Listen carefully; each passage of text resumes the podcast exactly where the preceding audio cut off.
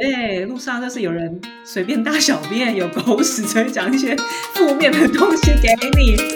没有人就讲那些人虚伪啊。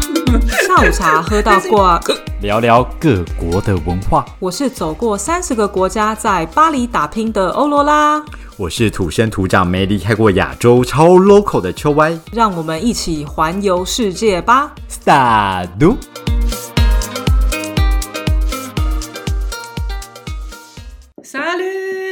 大家好。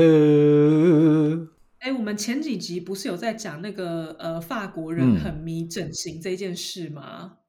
呃，对呀。然后我想到有一件事情，我忘记跟大家说了。什么事？你终于要承认了？你要公开了？不是，我没有，我有什么好公？我长这样有什么好公开？大家还没看过啊？不是，我就是要。跟大家讲一件事情，因为我真的忘了讲，我觉得这件事情也是蛮重要。就是如果呢，呃，今天呢，你有曾经考虑过你想要隆乳的话，虽然我本身是没有隆过，但是我有个建议，就是你可以先尝试怀孕看看。这不是大家都知道的事吗？但你生完之后，它就会消下去啦。不是我跟你讲，因为你看怎样，你做一个手术，你最怕是什么？你最怕就是你觉得不好看、不习惯，对不对？痛也是，但是哎，你痛那个，你痛了一个一个月、两个月就算了。那你看，做一辈子的东西，你做下去，你发现你不喜欢。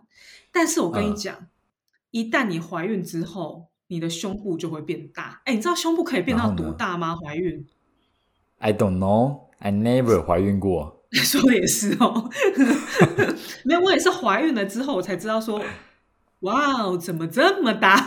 所以你现在开始在炫耀你现在胸部的 cup，OK？你说，你说，来来，欧罗拉现场公开哦，没有要说是不是？你说马上先给你分享这么多，是我我跟你讲，因为真的怀孕的女生啊，她的胸部可以就是大到。九百 CC 这么多，哎，你想九百 CC 比比一杯大真奶还多，但这是两，你说两个加起来吗？对，所以一颗就是大概四百五，四百四百五就是因为 CC 小杯的饮料嘞。啊，没有，当然大小不一样，因为它的那个质量是不一样。但是意思就是你的，所以女生的胸部都是用 CC 数来算，是不是？应该是说，你如果隆乳的话，就会用 CC 来算。哦，原来你如果没有隆，这有点特别，我没有 get 到。哦，好好好，没有，但大概啦。对，如果你用 cup 计算的话，就是说，对，可能约莫就是一到两个 cup，甚至会到更多 cup 这样。哦，所以你现在是建议大家，如果你想要隆乳之前，你可能要先怀孕，然后可以看一下自己的体态喜不喜欢这个状态，然后你再做评估。没错，因为你就是假设 OK，你现在就是变成那个大奶了嘛，对不对？然后你就觉得说，哎，那个你就先享受一下，话说哇，我终于怀孕了，我可能变成大奶了，然后你就感觉几个月，看看你是不是喜欢这样的状态。因为我真的怀孕了之后啊，我就觉得。奶不要那么大比较好，我自己是真的。你现在负担很大。它除了是一个负担之外，你会发现到一些就是大胸部的困扰，因为你知道大胸部啊，你就会开始担心它会比较垂，那它就没有像那个小胸部一样这么坚挺，然后就会开始会有一些。问题发生，对，就虽然现在确实是你胸部不用挤就有乳沟，但是你要承担那个就是你脊椎带来的那些负担跟后果嘛。所以，我我自己后来真的是经历了怀孕这一波之后，我就觉得，嗯，我觉得我的原本的胸部就可以喽。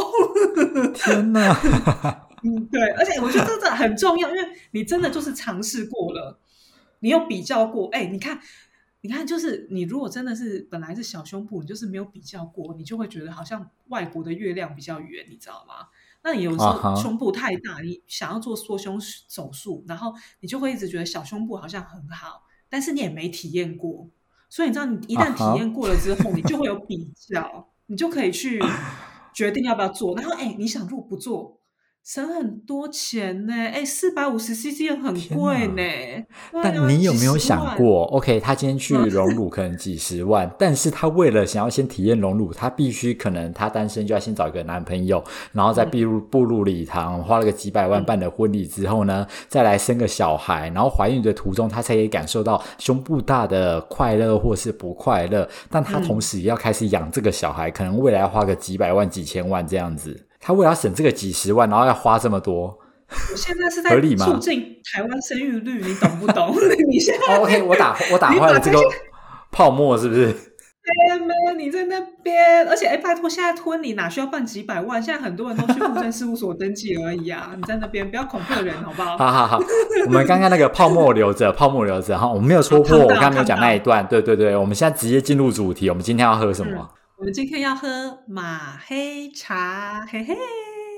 马黑茶是什么？你是不是讲错？应该是马黛茶吧？马黛茶是阿根廷的，马黑茶呢是法国的，就是法国有一个很有名的牌子，叫做翻译应该叫做什么马黑兄弟之类的，所以很多喜欢茶的人呢，他来法对国就会买这个马黑茶，所以马黑基本上是一个法国的牌子啦，这样。哦，然后所以它就是个牌子牌子而已。嗯，嗯，它蛮感人的哦。你仔细看它的 logo，因为它是反正就是有那种有百年历史，你知道吗？然后它 logo 上面呢，就是画的很复杂，然后有用四个标签写了它当时就是四个呃最主要就是进茶的产地，其中一个是。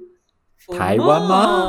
对，就是台湾福尔摩沙，真的假的怎么能不喝一下？Oh 对不对？god！挺起来，去法国就买它回家。对，我跟你讲，你只要买它有那个 logo，你就可以看到台湾这样。然后主要呢，今天喝马黑茶，就是其实我个人以前真的在我来到法国之前，我非常的不喜欢喝混合茶，就是我喜欢喝纯茶，就比方说。红茶你就给我红茶，你不要说什么红茶加肉桂加苹果加什么一些哦，五味普洱红茶也不行。你要这样加也可以，但我个人是不会这样。你普洱就是普洱，你不要给我普洱加一些乌好味包。严格纯茶哦！你知道清新的普洱红茶很好喝，推推。然后呢？啊，我又喝不到，然后所以 我就看不懂。而且因为法国这边的那种混茶又不是这么单纯，你不是说水果茶就算了，他还会跟你说什么你是香草口味的红茶，然后什么巧克力口味的红茶，你就喝不懂，你知道吗？然后那个时啊候我就来法国，我就想说不行不行，他们这个混合茶哦这么有名，我还是就是喝一下，不然我都已经来了一间这么贵的下午茶，我还点红茶，那我不气不是浪费钱吗？于是我那一次我就真的点了一个就是法国的点心，然后再加一个。反正也是什么呃 vanilla 口味之类的茶，反正就是混茶这样。Oh my god，一个大到不行，我吓到，我想说，哦，原来你是法国的甜点点心，喝那个茶那个很配，这么好喝是不是？天哪！所以一定要配法国点心，然后喝那个混合茶。对，我觉得真的很配耶。然后我才我就终于了解为什么他们要发明这种奇奇怪怪的茶。然后我们今天呢要喝马黑茶，原因其实马黑茶有上百种啊，所以就是你要喝哪一款都可以。就是让我们回到我刚来法国那个时候恋爱美好的滋味。因为来法国一段时间之后，你就只剩下一些每天跟你说乌烟啊瘴气路上对，路上就是有人随便大小便，有狗屎，所以讲一些负面的，就都你在讲而已啊，。没有人在讲。没有人在讲那些人虚伪啊。但是因为由于最近呢，我真的不知道为什么，就是很多朋友来法国，嗯，然后这些人呢，他们都是就是反正不同的身份组成啦，就是有那种家庭啊，带小孩，有单身的女子啊，或者是呃有男友的女子啊等等的这种不同身份，然后来法国来巴黎玩这样，然后我就从他们的身上听到，哎。原来就是身为一个游客的感觉是这样，我就觉得哇，我好像重拾了那些巴黎的美好。所以虽然我平常就是哦这么爱说，就是巴黎怎样怎样怎样怎样就是这么诚实的人。其实巴黎真的也是有那个美好的一面。那我就觉得哇，我的人生又亮了起来呢。所以今天我要跟大家讲，如果你是第一次来巴黎，或是你就是呃以一个游客的身份来巴黎，你会看到什么？就从他们跟我分享的事情来分享给大家。了解了解，所以你现在人生已经需要从别人口中来说巴黎有多美，你才可以去感受到了。对，就是这样，没错。OK，所以第一个会是从哪里来的友人，或是什么样的角色吗？好，我们今天就用人物来分别好了，就是我来的那些朋友这样。嗯，那今天这个人物 A 呢，他基本上他呃住在欧洲，他在欧洲工作这样子，啊、然后他在欧洲可能工作三四年了吧，然后他没有来过巴黎，但是她的男朋友是法国人，所以他就来了法国，然后来感受一下巴黎的感觉的美好。OK，对，这是人物 A 哈、A 呢，他一到巴黎，他就跟我讲说，巴黎也太美了吧。然后我想说，嗯，我知道啊。想说你你住的地方是多丑，没有，但是因为巴黎真的就是你知道，就是那种霍斯曼建筑嘛，然后都是那种一百多年前盖的，然后都蓝屋顶啊，然后都是就是同一种 style，它不会是像在可能台湾看到就有有一些什么欧式风格啊、中式风格哦啊、，OK，然后铁皮屋啊，什么东西对对对对就嗯，对，它就是风格很一致，就基本上你看《料理鼠王》里面的那个风格就是巴黎的风格这样。然后他就说巴黎真的很美，然后我想说，嗯，对，巴黎很美。然后再来呢，他跟我讲的第二件事情呢，他就说他来之前，他虽然住在欧洲这么久了，但他住的那个城市就是相对单纯淳朴一点这样。嗯然后他说，巴黎感觉真的是非常的危险，感觉随时都有小偷。他现在要来之前，他即使他在欧洲住了这么久，三四年了，他还是会怕，所以他就问我说，有没有一些应该要注意的事情，就是呃，怎么样才不会被偷啊？是巴黎是不是很危险啊？就是一些 tips 这样。然后我觉得我最好的建议就是听我们 podcast 那一集，就讲小偷那一集。蛮前面的哦哈，大家。没有了，我就是跟他讲说，呃，不用害怕，因为基本上你已经有这个想法，有这个警戒心，你就比别人安全很多了。啊，OK，对啊，你一旦有这样的警觉的话，你要被骗就真的是比较难啦，因为你可能随时随地都会觉得路上的人都在骗你，而且必须要说，真的，我最近不知道为什么，因为我就是也跟就是这些朋友们出去，然后我确实我已经好一阵子没有看到扒手集团，我不知道为什么，因为我以前都是固定就是过一阵子，我就是会在地铁上面，然后我就会很轻易的认出你住久了那些人很好认，然后我最近真的没就比较没有看到，我在想说他们是不是又换了别的新花招之类的。对，那对啊，说不定精进了。对啊，他们也会进步的、啊，拜托。对，所以我不知道那些扒手他是又进化了还怎么样。总之，我最近真的看到扒手的比例变少了。对，就我不知道为什么，或者是只是他们到了一些我没看过的地方。对，但确实啦，我觉得巴黎小偷这些什么事很多，但是你知道他们的。呃，犯案模式的话，其实你就不用太担心啦。而且我觉得，特别是嗯你那种一个人来的哈，最安全，因为你不讲话，没有人知道你从哪来的，然后你会比较注意自己的东西。对，哦所以反而一个人来比较安全哦。我以为一个来应该相对危险呢。我通常听到一个人来的，对巴黎的印象都还蛮好的耶。然后再来呢，他也提到一件事情哦，我这个我也是有一点讶异，对，他就跟我讲说，巴黎怎么黑人那么多，然后感觉很危险，这样，所以我听到的时候我也有点吓到，然后我就想说，嗯，黑人怎么那么多？我想说，欧洲不是都蛮多的吗？我的想法就是这样，所以不单单只是巴黎而已，他这是什么奇怪的？没有，但你知道吗？因为不，他不是只有他一个人跟我讲哦，就是还有其他来的人也这样跟我讲，然后我才意识到说、啊，因为其实伦敦是确实也是黑人蛮多的，然后巴黎好像确实也是比其他的城市多一点，但是我可能也看得很习惯了，而且因为我刚开始我来的时候啊。我的学校那一区就是很白的区域，所以其实我也看不到什么太多黑人，黑人然后是啊，对，因为其实每一个那种族群呐、他们都会有固定可能居住在生活哪一个区域的地方这样子，嗯，嗯，对对。对，所以你其实如果没有经过那个地方的话，你在路上看，我觉得都是还好。那可能他们刚好住的地方都是属于就是有一些非裔啊族群比较多这样，然后哦，他们会害怕，其实也不见得是什么种族歧视啦，就是只是没有看过那么多非洲裔的人，所以他们可能会觉得哦，就只是不习惯而已吧，对不对有点唐突这样子，嗯，因为不习惯，你就不知道他们会做什么事情，然后你就会害怕。就变这样嗯嗯，嗯懂，其实就跟正常人一样啊。你说，你说我们我们跟白人有什么差别吗？就是都都有好人有坏人啊，对啊。对啊，那，有些坏人、好人你也看不出来，这样。真的，所以大家不用那么害怕啦。其实，然后再来呢，他也跟我讲一个，我也觉得很奇妙。他这个东西，我觉得也有一点算是那个叫什么刻板印象吧。他就说我来了那么多天，怎么都没有人跟我搭讪？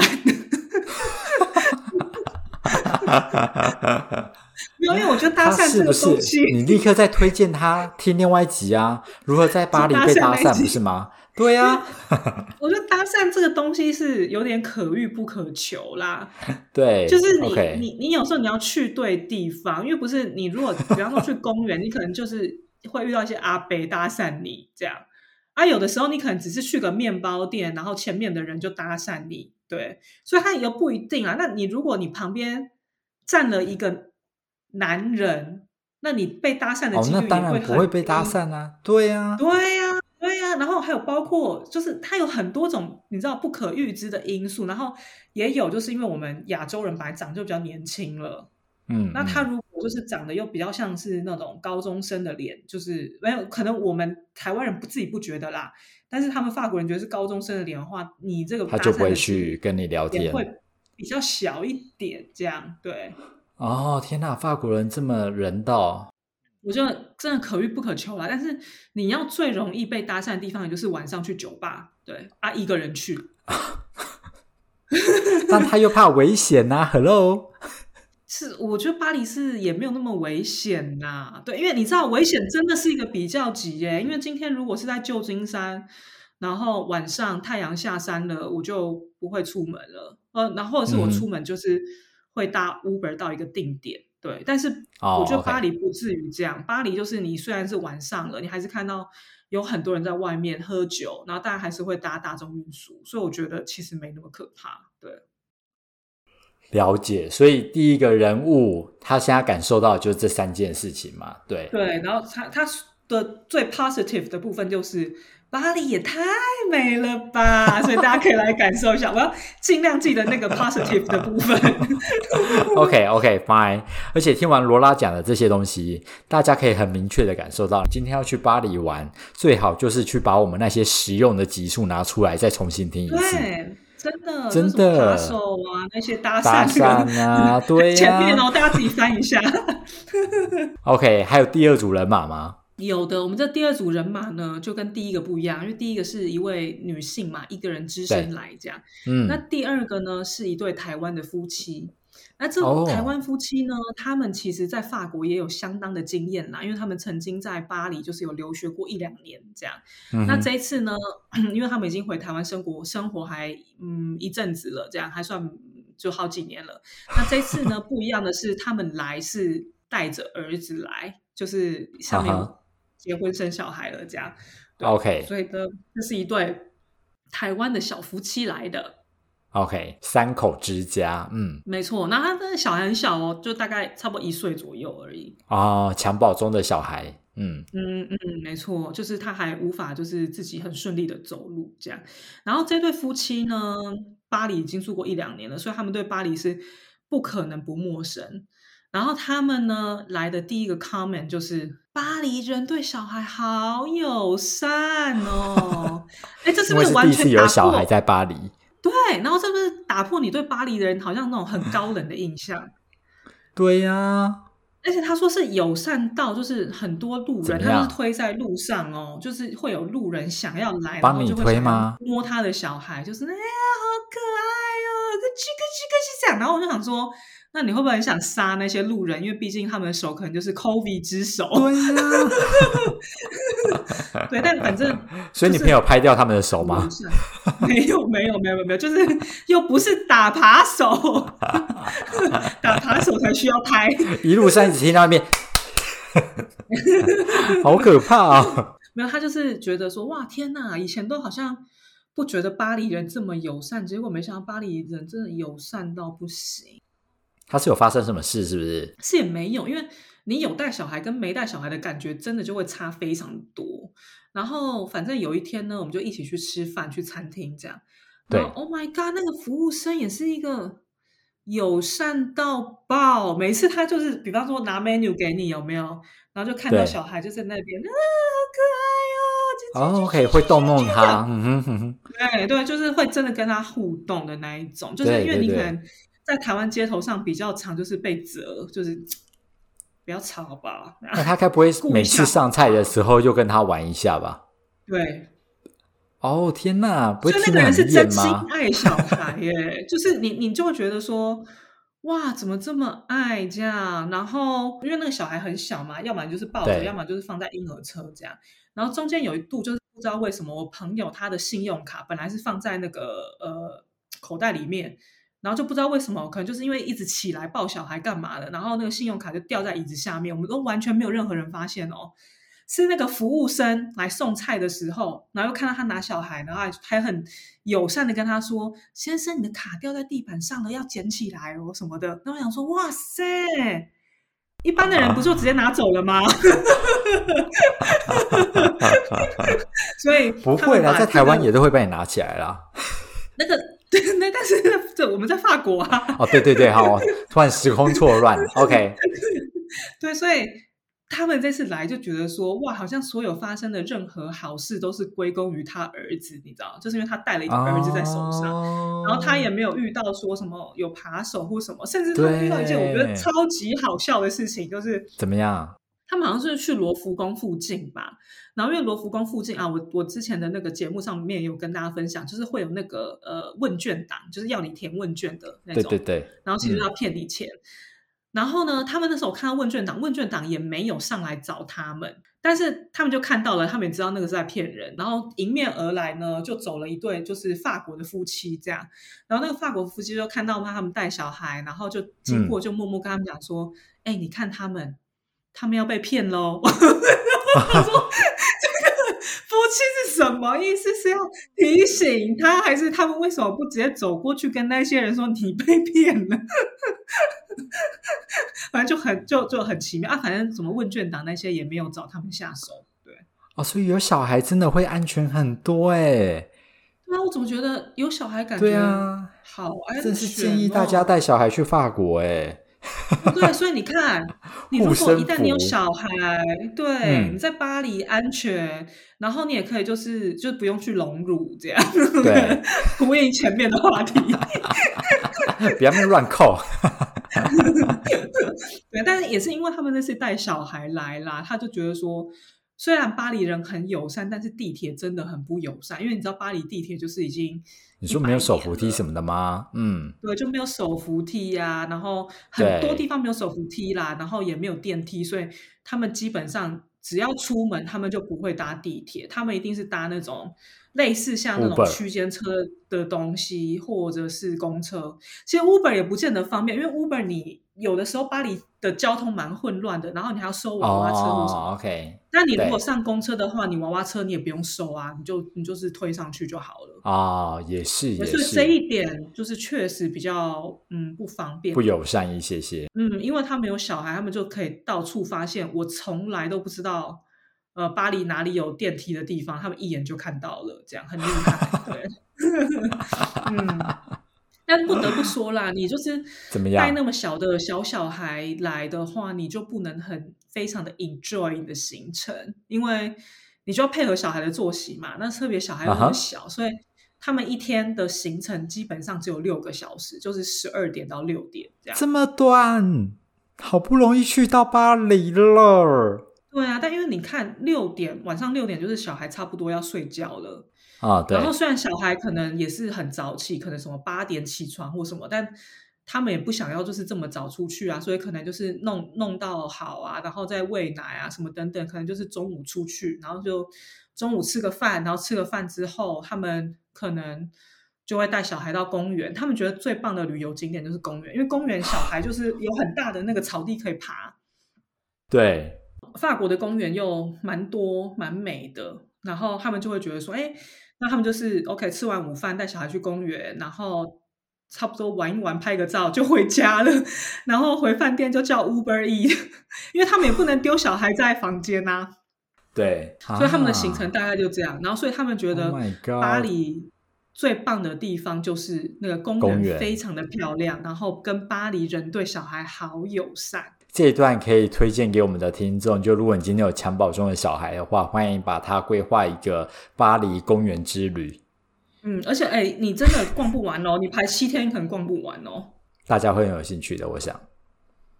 哎，这边公园有些还有城堡的嘞。好 好好。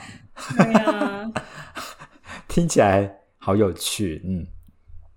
你根本你就不喜欢，那你就回想到刚上一位，就是巴黎好美，建筑物好美的部分。对对对对。那你停在那边，那我们就赶快进行下一位。下一对呢？下一位是单身还是夫妻还是什么的？下一位呢也是夫妻，但是他们呢又是一对夫妻。嗯，对他们是台湾加德国组合的 couple，这样。那这对 couple 呢，他们在伦敦已经生活，反正就是超过三年了，这样。然后呃，他们这对 couple 是这样，就是那那个呃夫呢。他是德国人，然后他非常的喜欢巴黎，他来巴黎反正就不下十次，他对巴黎非常的熟悉。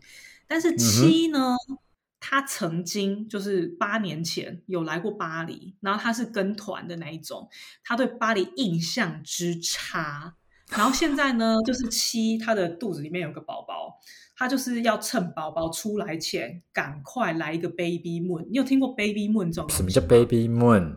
你有听过 honeymoon 吧？对不对？有啊，honeymoon 就是蜜月旅行嘛。对，那 baby moon 是 moon 不是 room，baby room 是宝宝的房间。那 baby moon 是什么呢？小孩在出生前的一个月，你去的旅行，这样宝宝蜜月，类似像这样。哦就是因为你知道，就是宝宝还没生出来，赶快能去的地方赶快去哦，这样就最后一个月哦，还有这种活动，对，然后最后一个月你就乖乖待产吧，这样，所以他就是 baby moon 来着。因为你知道，小孩就是已经快生了，所以你说要坐飞机好像也不是这么适合，因为你要去找医院开一些什么证明，那也不是每个航空公司都收，因为你的已经八个多月了嘛，对。哦，他还敢坐飞机，嗯。所以他没有坐飞机，他就从伦敦就搭到巴黎，就坐欧洲之星火车，两个多小时还可以，对不对？所以即使七他这么讨厌巴黎，他就觉得啊，算了，那 Baby Moon 就来一下巴黎吧，毕竟火车可以到的地方，对不对？对。所以这次呢，我的目标就是要洗刷巴黎的冤屈，因为他一直觉得巴黎很烂。这样，OK，他非常讨厌巴黎。我跟你说，我成功了。我觉得还还好，是有她老公的帮助之下，因为她老公就是一个巴黎通嘛，很爱巴黎。嗯，然后我就有问他说：“那你这样子八年前，你到底是你为什么这么讨厌巴黎？”对他就说他觉得最大的问题就是应该是因为他跟团。然后他说，因为跟团嘛，那他在巴黎停留的天数就很少。那因为可能旅行社他要省钱，或者是他们不是付这么高的旅费，所以他们很多地方下车就是拍照十分钟、十五分钟，然后就上车，他们也不会进去。就比方说到罗浮宫，你就到那个三角形的那个金字塔那边，有没有？然后可能导游就说：“来哦，我们到罗浮宫了，好，给大家自由时间十五分钟拍照，然后拍完了之后就走了，这样就在外面拍照而已。”对，然后他可能就也没进去，就是有很多景点，因为巴黎有很多就是外面拍照很方便的景点，像就可以就是打卡点。对啊，然后那凯旋门呐，其实你也不需要进去嘛，你在外面拍了，大家都知道你来过了。对，然后你进去还要钱嘛，所以又花时间，所以你如果钱没有付的够多，旅行社也不会让你进去这样。他那个时候就是一直在赶新车，然后就是一直做这个上车睡觉、下车尿尿的这个动作。因为再加上你知道，因为旅行团他一定就是很大票的一群人，那你一群很大票的亚洲人在一起讲中文的时候，你又到罗浮宫了，谁会来？扒手跟问卷党 会来。所以他遇到了，他没有遇到，但是哦他们就很害怕，因为导游就会一直跟他说很危险，很危险。那你旅行社，你一定都是这些小小偷的首要目标啊，对对对，而且又是亚洲人，所以他就觉得目标这么大一个，对，所以他就会觉得说玩的很胆战心惊，然后去到哪边就是拍个照就就没了。对，所以他他就觉得很不好玩。所以这次呢，就是我就推荐他一些，就是我觉得算是巴黎的次景点吧，就是那种你如果第一次来巴黎。你没有来很久，然后你可能基本上那种各大景点，就是我刚刚说什么罗浮宫啊、铁塔、凯旋门这些，你都去过了，你就不用再去了。然后我就推荐你一些就是接下来还会去的地方，就比方说对像欧贝汉啊，那个歌巴黎歌剧院，巴黎歌剧院是里面真的超级超级美，但是你问巴黎人，没有几个巴黎人有进去过里面，为他什们自己都不知？道。很无聊吗？就像你现在你问台北人有多少人进去国家戏剧院过？我啊，我进去过。我知道你进去过，可是你可以问你的身边的朋友做调查。好，OK，好，其实它不是它不是多数哎、其实，然后了解像那个巴黎歌剧院啊，你其实你不进去看都可以。我说你不用真的去看一个歌剧，或是听音乐，你不用，它是可以买票进去然后参观的，它非常非常美。然后或者是我也推荐它像那个菊园美术馆，因为菊园也是一个你没有来过巴黎很久或是很多次你不会进的美术馆，但它就是把那个印象派的作品。很好的呈现，然后也不是一个很大的博物馆，就会让你逛到那种脚都要断掉了还逛不完这样。不会，它小小你一定逛得完，然后你也会沉浸在那个画之中，然后你就会觉得哇还不错。就算你看不懂，你也会觉得说啊那是一个美的东西这样。有，这我们之前有推荐过。嗯，我就推荐他一些次景点，然后他看了之后就觉得说啊，原来巴黎有有这些地方，然后因为他的游客就不会像罗浮那种大景点那么多，所以他就觉得说，哎，其实这个体验也不错。然后我就带他去一些就是巴黎人真的会去的一些小店啊、小餐厅啊，我就带他去了一个也是法国人开的拉面店。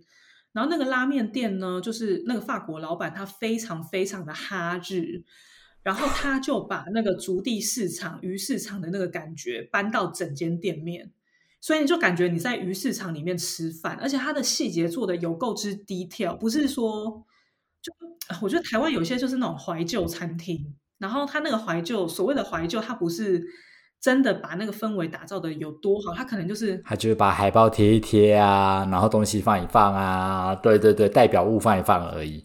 对，就是放个什么脚踏车啊，啊对或是二手电视那种。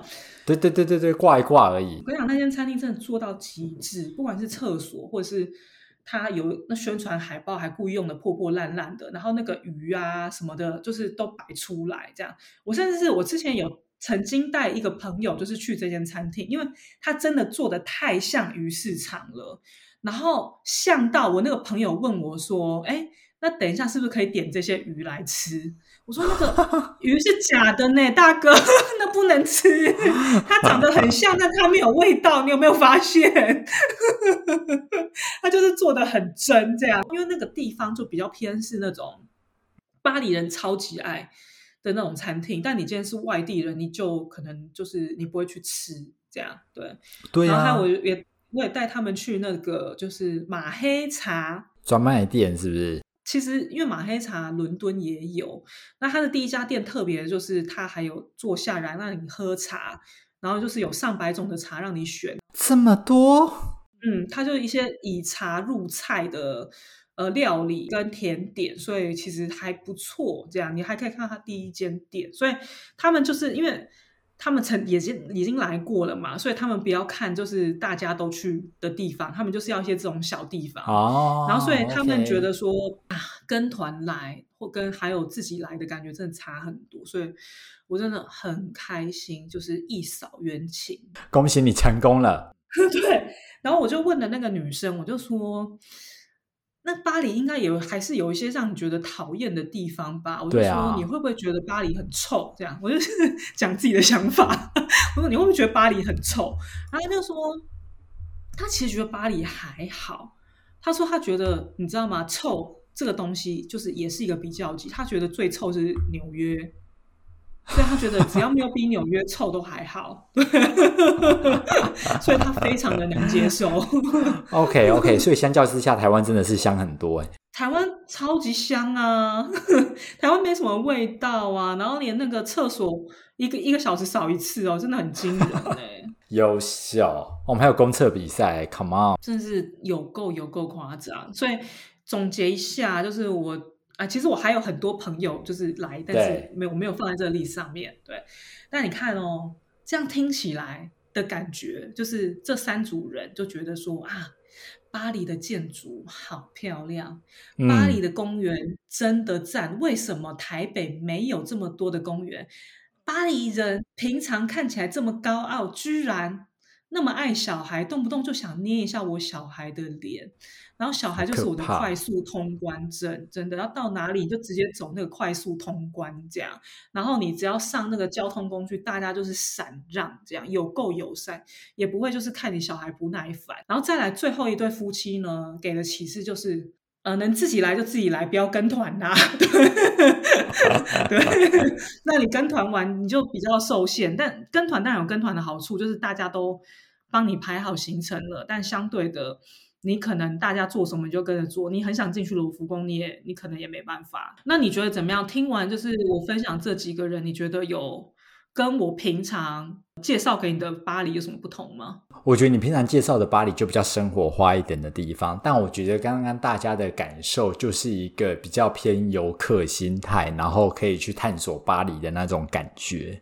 嗯，对，所以我觉得应该会比较有趣啦，比你平常形容的，毕竟平常形容的巴黎，你知道，就是一个我还是好好待在台湾的感觉，你才会害我一直固守在这里，你知道？我觉得可能跟你聊多了之后，我的人生其实变得越来越狭隘，就觉得啊，好像台北就已经够好了。所以就是别人是那种什么巴黎代言人、巴黎观光客，我是就是巴黎啊 hater 这样，你就是反推销 千万啊不要来哦，这样没有，我觉得巴黎也是很好，不然我怎么会住在这里呢？对不对？只是你住久了，你就会看到一些黑暗面。但是我相信啦，如果今天你没有来过巴黎呀、或是比较少来的人，你的你的建议或者你的看法会比较像我今天分享的，就是这些我的朋友他们看到的事情，所以我觉得不错啦，你不会腻，你到一个地方一定会有新鲜感的啦。好哦，那这一集呢，希望啊，不只是我啦，我我自己有那个重拾有一种对巴黎美好的感觉。大家可以听听，就是其他人不同的意见。那巴黎也是一个观光的好选择哦，毕竟现在国门大开了，大家也可以来巴黎看看哦。好，希望大家喜欢我们今天的节目。然后，如果你有任何的想法，或是你有任何想听的主题，都非常欢迎到 IG 留言给我们哟。那我们下周见。